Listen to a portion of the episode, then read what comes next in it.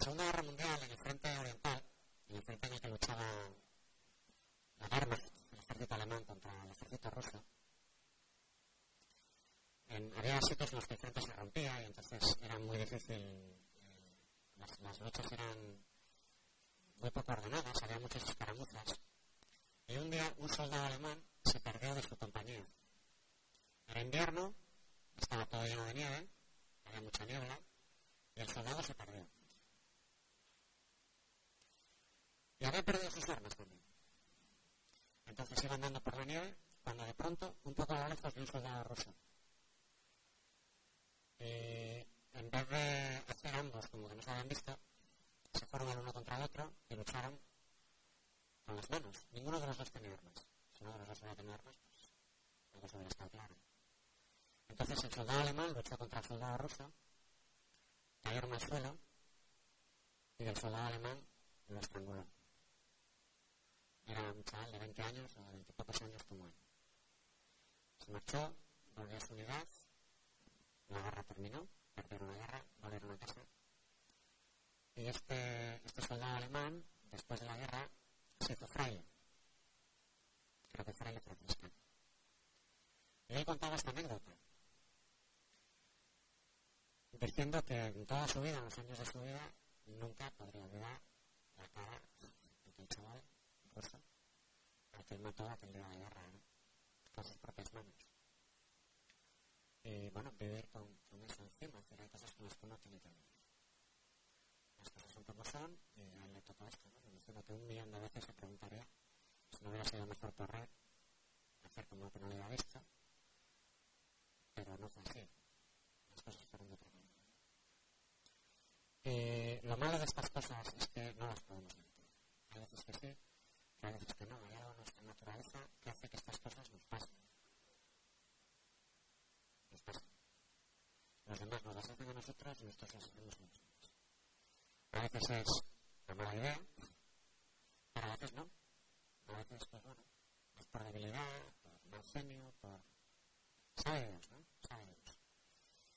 Bueno, yo quería empezar eh, leyendo la palabra de Dios porque me parece que Dios habla por sí sola y yo creo que comunica conocimiento sola.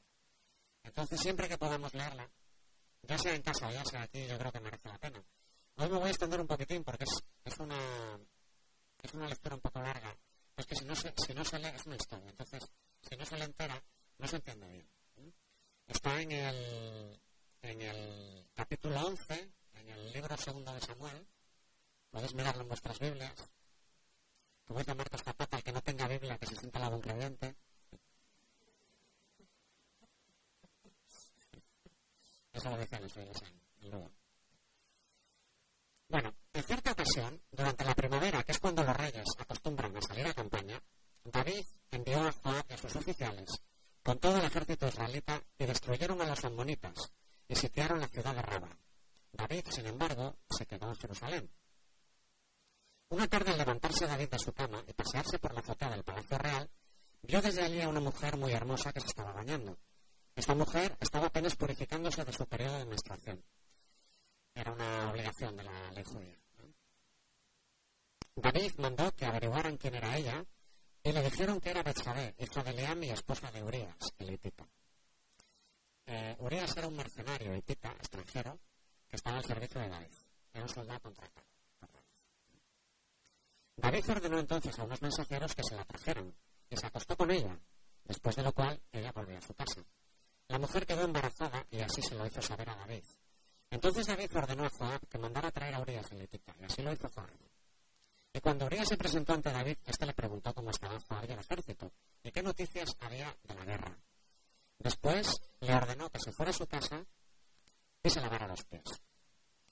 David intenta arreglar, explico un poquito para que vayáis siguiendo la historia, David intenta arreglar la liado mandando a Urias, traer, o traer a Urias desde el frente y mandando a Urias a su casa a dormir con su mujer para que así nadie sospeche de quién es la criatura. Si no iba a ser difícil que la gente no sospechara.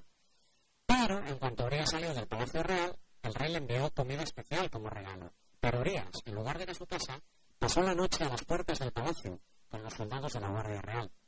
Cuando le contaron a David que Urias no había ido a su casa, David le preguntó, ¿por qué no fuiste a tu casa después del viaje que has hecho?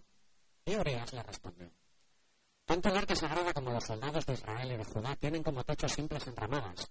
Igualmente Joab, mi jefe, y los oficiales de su majestad duermen a campo abierto. ¿Y yo habría de entrar en mi casa para comer y beber y acostarme con mi mujer?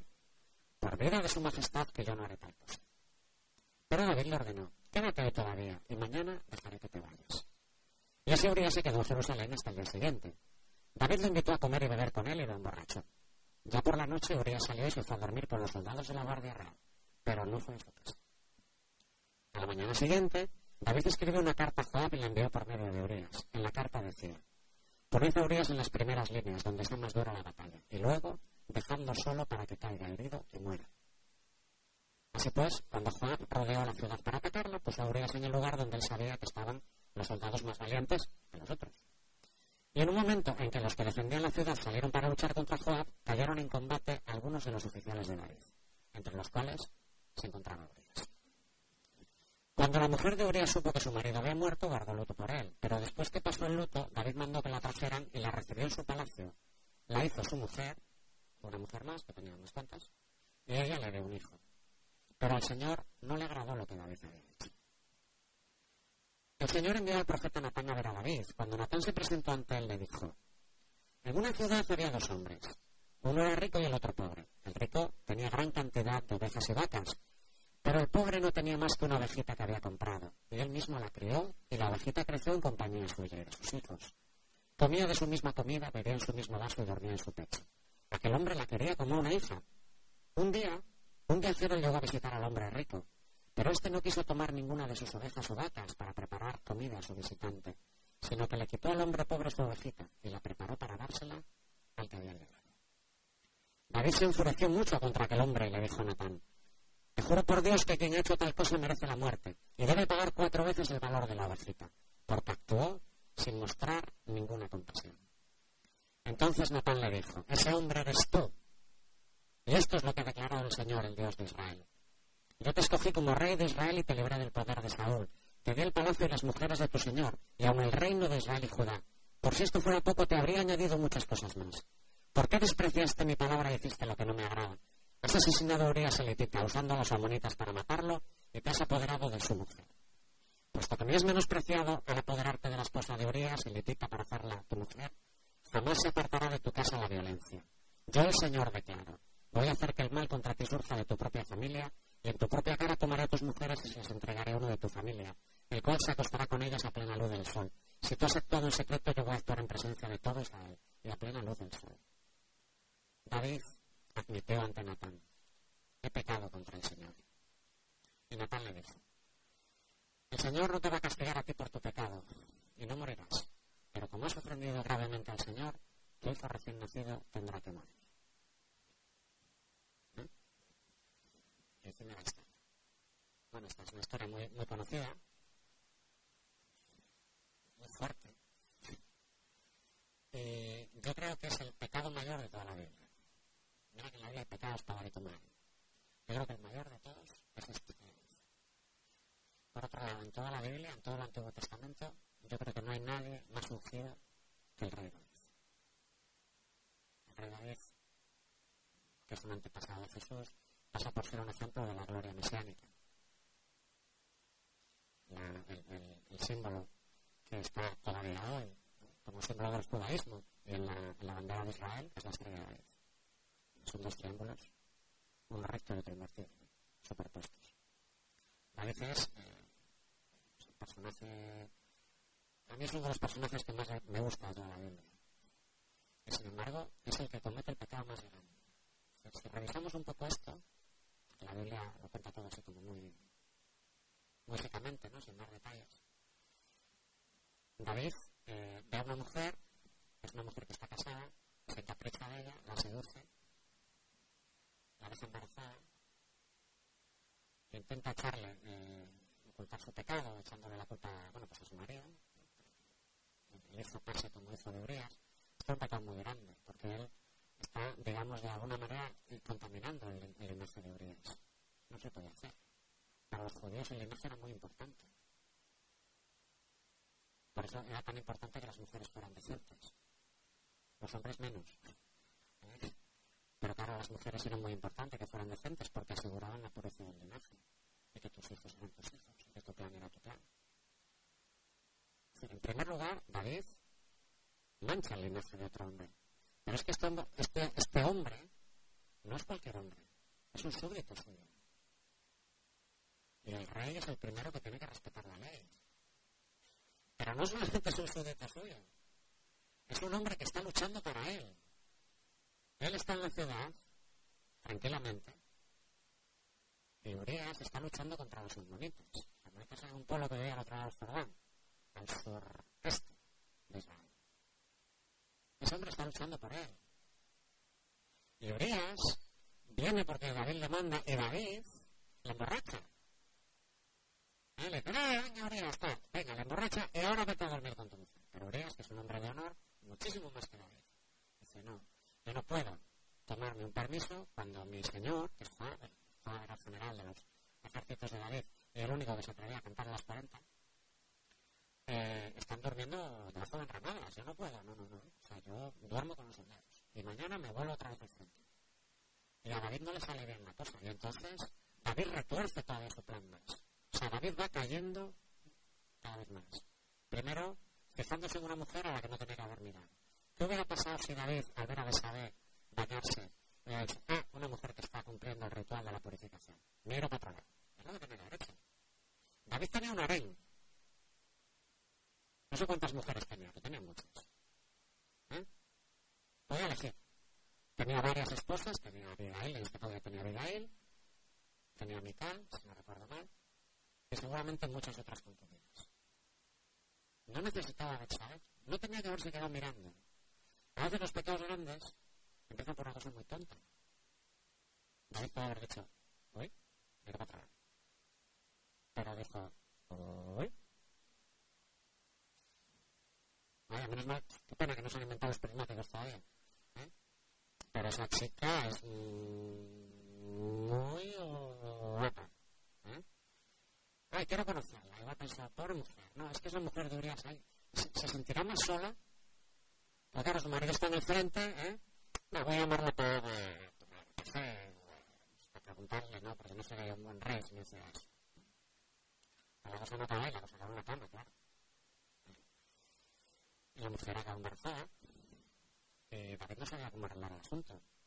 Y entonces es cierto que el año más le cae en lo más bajo que se puede caer. Manda una carta a Joab para decirle, cuando oreas que entregue esta carta, al día siguiente le pones en la zona del combate más chunga. Normalmente todos los ejércitos tenían una zona en la que estaban los hombres más agarreados, los cachas, los más valientes, que eran los que solían iniciar los ataques. Ahí pone Urias. Y en un momento determinado manda que todos se vuelvan hacia atrás y Urias me imagino que estaría ahí con la espada, pum, pum, de pronto se encuentra rodeado de enemigos. Es lo cambia. Y David dice, ¡ay, qué pena! Este pasaje lo he quitado, pero David dice con toda la jeta, bueno, no os preocupéis, la espada a veces devora uno y a veces devora otro. ¡Qué sinvergüenza! La espada devora a veces a uno y a veces a otro. No, pero que no ha sido casualidad. Tú has cometido una traición. Has mandado que un hombre llevara su sentencia de muerte él mismo una carta, su carta general. Has traicionado. O sea, no, no solamente has traicionado a, a, a un hombre que está sirviéndote, encima le matas. Y encima utilizas a los compañeros para que le dejen, para que cometan otra traición, y a su propio general para que le traicionen se manchas el honor de tu general, el honor de todo tu ejército, solo para librarte del marrón. Menuda sinvergüenza, menuda rebelión. Ese es David, el que luchó contra Goliat. El héroe. ¿eh? El que conquistó Jerusalén, que se llama todavía hoy la ciudad de David. Es difícil cometer un pecado más grave. Hay una serie de pecados ahí que además ofenden, ofenden todo lo que es la tradición israelita la ley israelita. Es un pecado gravísimo. Una metedura de papa, pero vamos, estas... Entonces llega el profeta Natán y Natán le cuenta una historia, ah, es un hombre que tenía una vaca y era un rico y se la quitó. Y la mató, en vez de dar una de sus vacas, se la quitó al pueblo. Pero es... Eso es injusticia. Pero no es justicia, ¿eh? Pues tú no te has quedado con una vaca, te has quedado con una mujer y encima has matado a su marido. Pero se te va a caer el pelo. Porque has hecho lo que la prueba. Y tú ya sabes quién es. Porque le conoces muy bien. Le conoces desde que eres pequeño. Y entonces a veces una cosa muy importante, quizás la cosa más sabia de. Desde he pecado contra él. Podría no haberlo reconocido, o por haberle dicho al profeta Natán, ¿y tú quién carajo eres para decirme a mí lo que tengo que hacer? Imbécil, ¿eh? Un profeta, yo soy el rey y hago lo que me da la gana, ¿vale? Vale, cogerle y echarle los leones. Tonto. Vaya lucha. Pero no lo hizo, se arrepintió.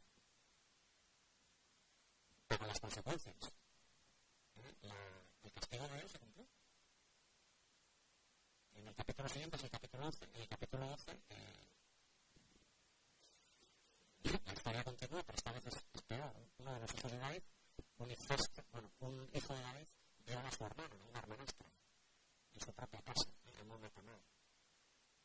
Luego su hijo Salón se revela contra él, y su familia es un absoluto desastre. ¿Vale? Él paga el pato, pero Dios le perdona. ¿Y por qué le perdona a Dios? Porque se arrepiente. Y se arrepiente de todo corazón. Ayuna durante varios días pidiendo que el niño no muera, pidiendo que Dios le libre del castigo. Dios no le libre del castigo. Pero ayuna y pide perdón. Y Dios le perdona. Hasta esto, Dios le perdona. Siempre me llama la atención esto. ¿Cómo Dios puede perdonar una tan gorda, tan gorda, gorda? ¿cómo puede seguir manteniendo ese pacto con David? Yo si tuviera un pacto con David diría, mira, macho, el pacto que y yo tenemos, te lo den por y a ti también. Tú no eres digno de, que nadie tenga un pacto contigo. Si eres un jefe que ni siquiera respeta a sus hombres, ¿cómo vamos a contigo? Sin embargo, yo respeto pacto. Esto es misterioso, ¿verdad? Yo creo que yo creo que esta historia eh, que es una historia violenta y dura, yo creo que encierra una verdad que es muy chula. Y la verdad es la siguiente.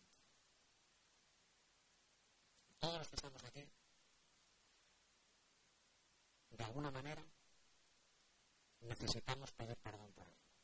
A lo mejor sabemos por qué, o a lo mejor pensamos que no, que no tenemos que pedir perdón por nada.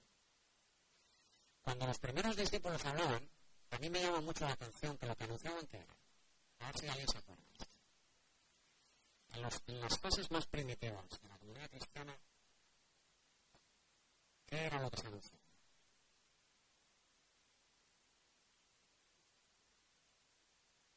Luego ya desaparece un pero al principio del Nuevo Testamento está muy claro, aparte muchas veces. Yo lo he pensado alguna vez.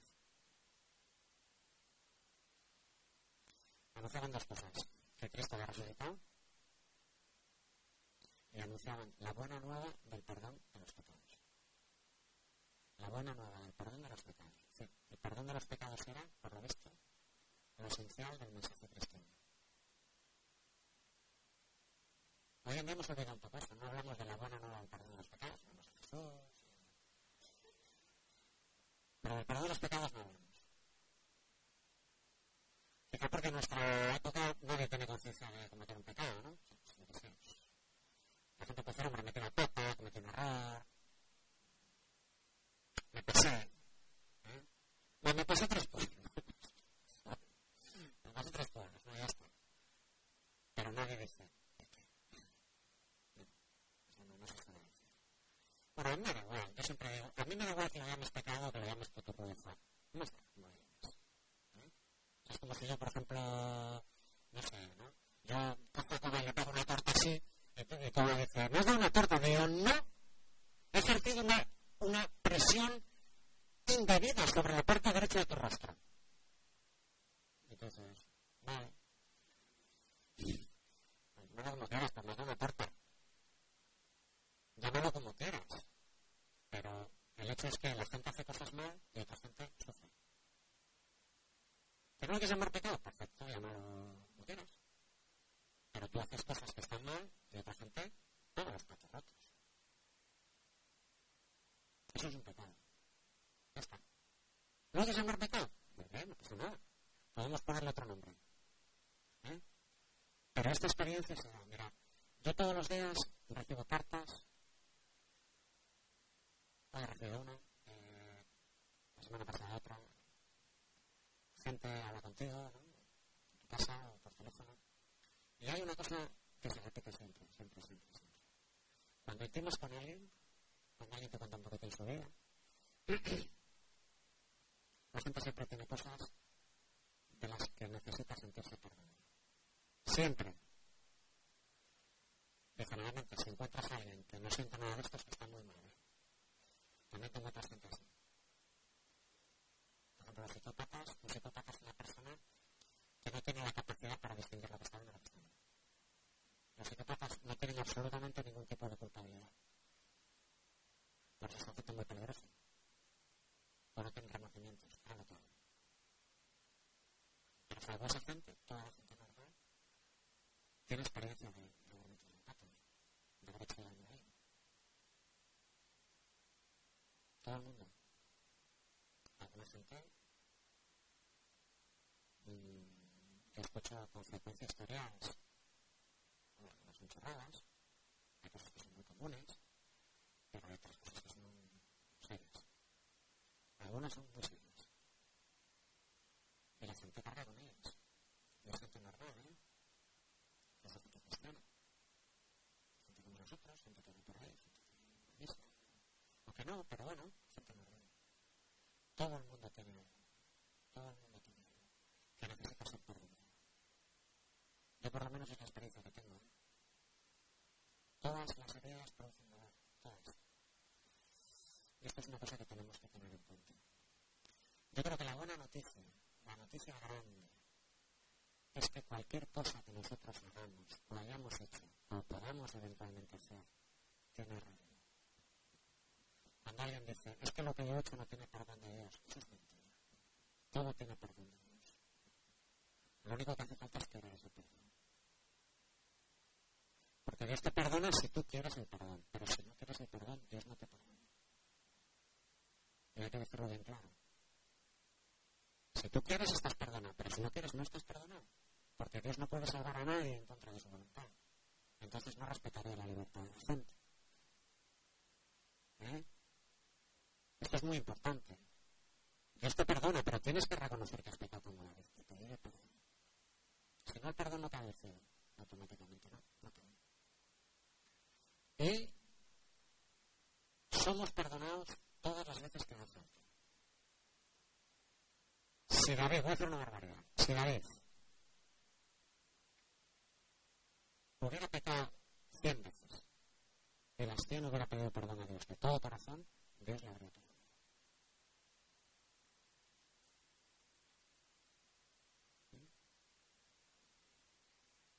Si Hitler, cuyo, cuyo suicidio ayer hizo 70 años que, que se parece, precisamente, se hubiera arrepentido al final de su vida, todos sus crímenes habrían sido perdonados. Esto es fuerte, ¿eh? Esto es fuerte. Pero es que esa es la misericordia de Dios. Se puede perdonar todo. No importa cuántas veces. Esto es muy importante que lo tengamos en cuenta, porque hay veces que uno se siente tan mal, tan mal, tan mal, tan mal, que es terrible. Yo recuerdo un pasaje muy, famoso de la película de Gandhi. Cuando Gandhi, eh, cuando Gandhi ya consigue la independencia de la India, el siguiente problema que tiene que resolver es que la minoría musulmana se enfrenta con la, mayoría hindú en una guerra civil. Es ya realmente una guerra civil. Entonces, concretamente en Calcuta hay unos disturbios de la leche, hay muchísimos muertos, la gente pelea en las calles, la ciudad está ardiendo, y a Gandhi no se le ocurre otra cosa más que él, andando hasta Calcuta, y él, que es hindú, busca la casa de un musulmán Y le dice, y dice, hace correr la voz por toda la ciudad. Mientras haya disturbios entre hindúes y musulmanes, yo voy a ayunar, no voy a tomar nada. Nada. Y hace un ayuno de 50 días.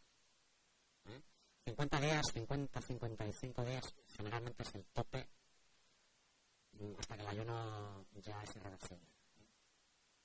Depende de las personas y de la costumbre que estés y y se acostumbrar.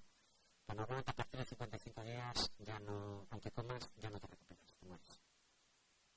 Algunos periodos de día, por ejemplo, los ayunos famosos de los años 80, alguno llega a aguantar 61 o 62 días. Pero eso es raro. Pero estuvo en el límite, ¿eh? llevar a 52 creo, días. Y hay una escena en la película en la que en la que llega un hindú con una espada. y llega donde él y coge la espada y le dice, mira, tienes, tienes mi espada. ¡Come! La tira en el suelo y dice, ¡tome, tome! Y el otro le dice, grande que está ahí, dice, ¿qué te pasa, hijo? Y él dice, ¿qué me pasa? Vivo en el infierno. Porque he cogido a un niño musulmán y lo he matado. Y ahora vivo en el infierno. Y Gandhi le dice, hay una manera de salir del infierno. Busca a otro niño musulmán cuyos padres hayan muerto y adóptalo como hijo, pero edúcalo en la religión musulmana.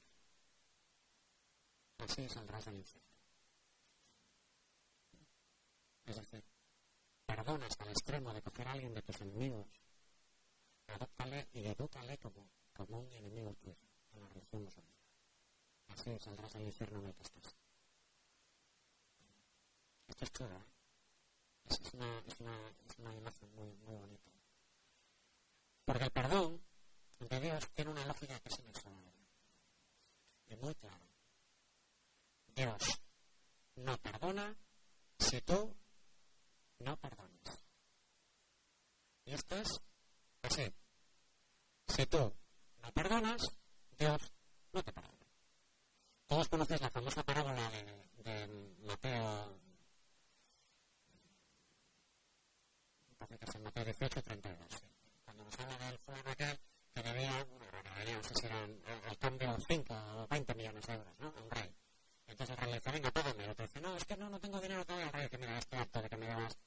Pues ahora lo que, vas a, lo que voy a hacer va a ser venderte como esclavo, en aquella época se podía hacer, a ti y a tu familia. Y por lo menos, mira, cobraré lo que me den por ti, aunque no sea mucho. Y él le dice, no, por favor, no me vendas como esclavo, por favor, ten piedad de mí, que te lo pagaré. Entonces el rey dice, mira, ¿sabes lo que te digo? Te perdono. Solo. No la vida. Mira, no, ni siquiera te voy a pedir, te voy a dar un plazo más. Te perdono. ¿Cuánto eran? ¿200 millones de euros? Vale. ¿Qué pasa soy el rey? Está el tío, vas a... Pero de pronto al salir se encuentra con un compañero suyo que le debía, pues a cambio, le hace 200 euros. Y dice, ¡ah! Ch, ch, ch, ch, tú, tú, tú, tú, A ver, ¿tú no me debes a mí 200 euros? La que dice, no, mira, es que no llevo suelto, no llevo tarjetas. No, no, no, no, no, págamelos ahora mismo, que luego me pasa a mí lo que me pasa, que llevo yo dinero y me acabo de llorar por los pelos.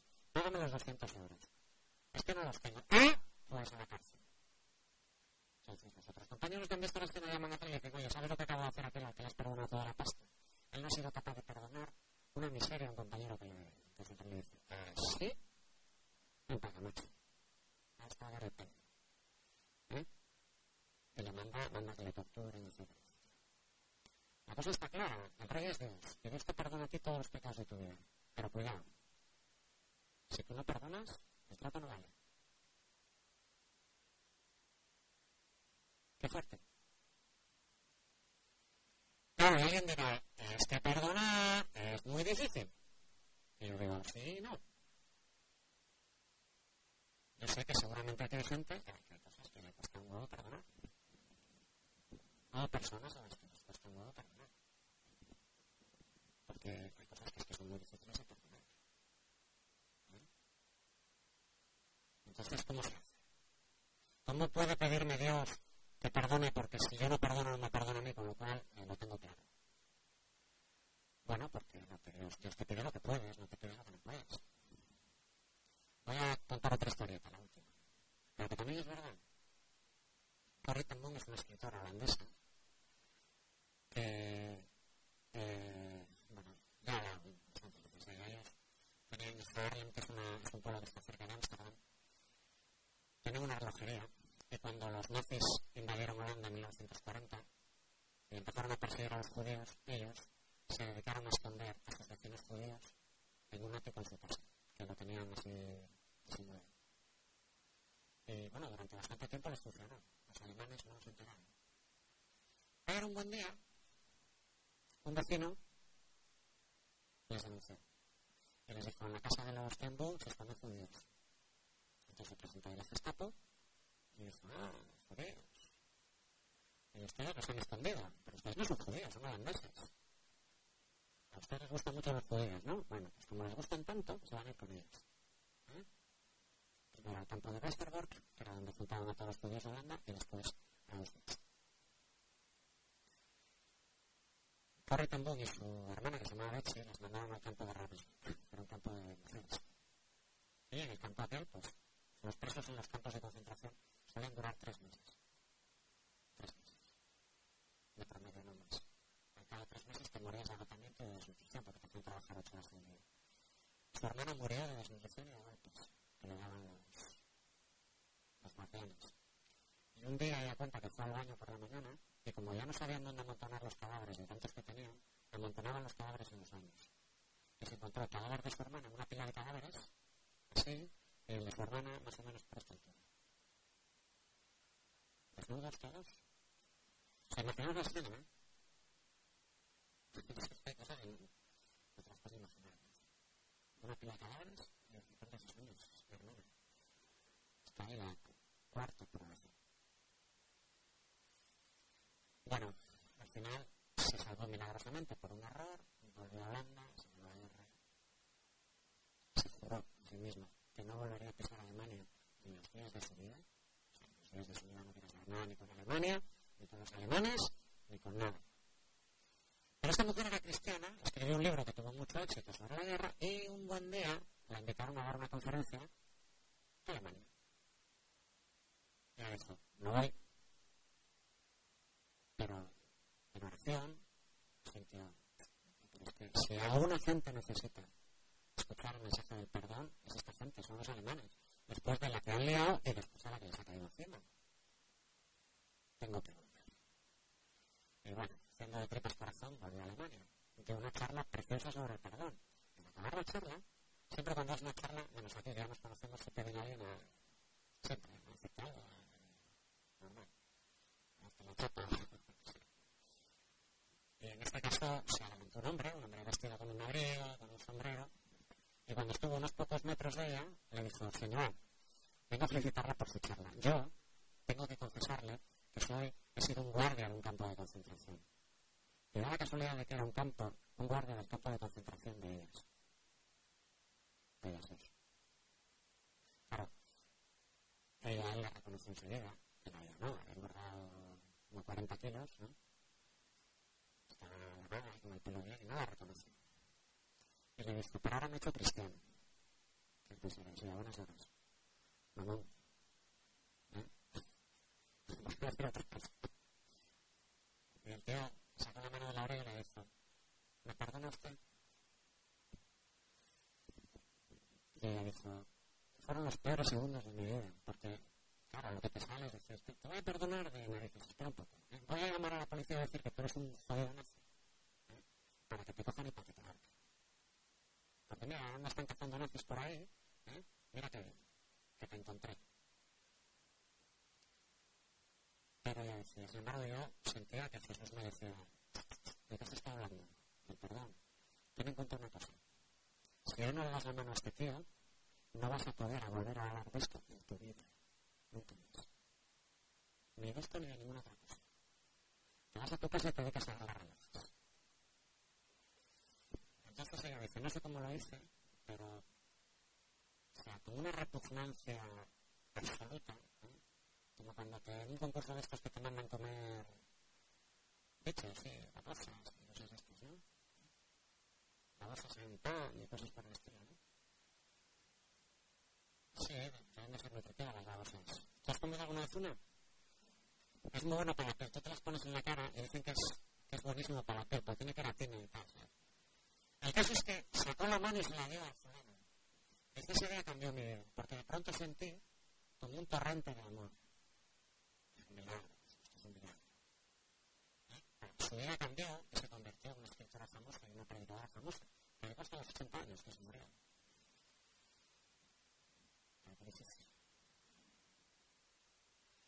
Cuando Dios nos pide perdón, ya termino con esto,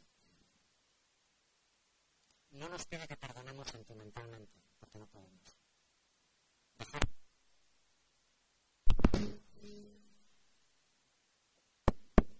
Dejar de odiar es imposible.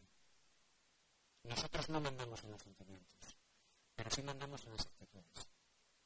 Tú puedes decir, yo tengo sentimientos de odio hacia esta persona, están ahí, odio, pero voy a vencer estos sentimientos y voy a pedirle a Dios por ello. Voy a renunciar a hacerle daño y voy a intentar en la medida de lo que pueda hacerle el bien.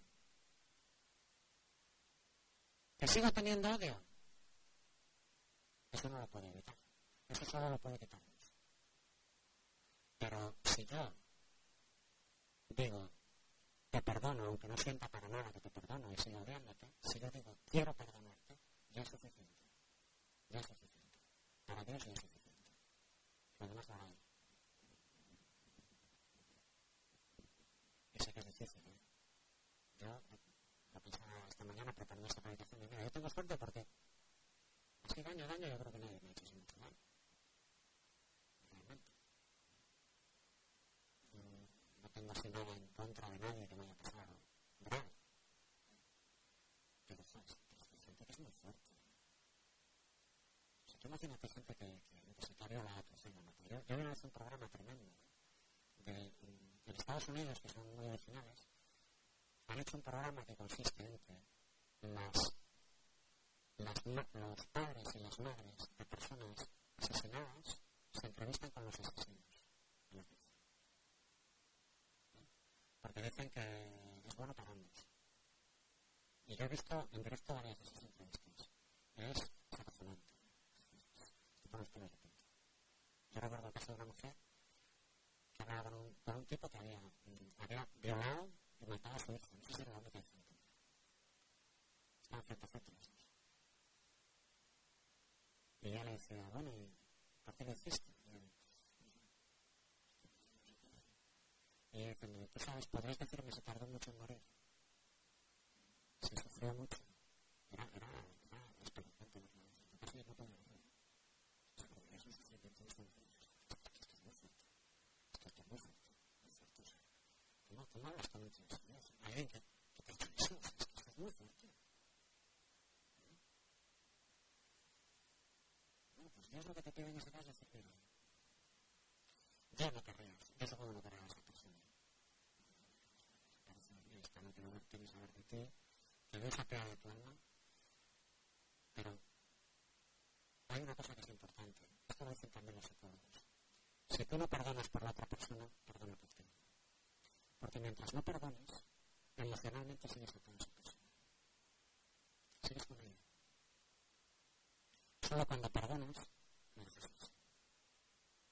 Yo no te juzgo, no sé por qué has hecho esto, no lo entiendo, a lo mejor no lo entiendo nunca. Pero en el fondo, no me corresponde a mí juzgarte, solo Dios puede juzgar. Y yo no le voy a quitar a Dios su sitio. Que Dios te juzgue. Por mi parte. Me gustó mucho cuando se cuando se publicó el número siguiente en la revista Sarmiento después del atentado. ¿no? El atentado, en la revista que salió después del atentado, que se vendieron 7 millones de copias, venía una frase abajo que ponía, tú te perdone, tú te perdone, todo está perdonado. Una cosa muy chula. Salía, salía Mahoma llorando y decía, bueno, tú te perdone, todo está perdonado. Esa es una manera muy, muy bonita, ¿no? Porque en el fondo es muy cristiano, es lo que Dios nos pide. Dios nos pide que perdonemos por nosotros mismos. Porque si no, el odio nos destroza la vida. Y Dios nos pide que perdonemos porque si no hay perdón, este mundo no tiene reino. Porque todo el mundo tiene cosas contra nosotros y nosotros podemos tener cosas contra todo el mundo. En comunidad yo a veces lo pienso, la comunidad ideal no es aquella en la que no hay problemas. La comunidad ideal es aquella en la que hay problemas y los problemas se terminan. El matrimonio ideal no es el matrimonio en el que no hay problemas. El matrimonio ideal es en el que hay problemas y los problemas se terminan. Porque eso es lo realista y por eso el perdón es tan importante. Nosotros como hijos de Dios tenemos que hacer lo mismo que Dios. El perdón es una señal del amor de Dios. Y por eso es tan importante. Por eso nos beneficiamos de él y por eso los demás tienen derecho a beneficiarse también de nuestro. ¿Vale? Amén. Estamos ahí.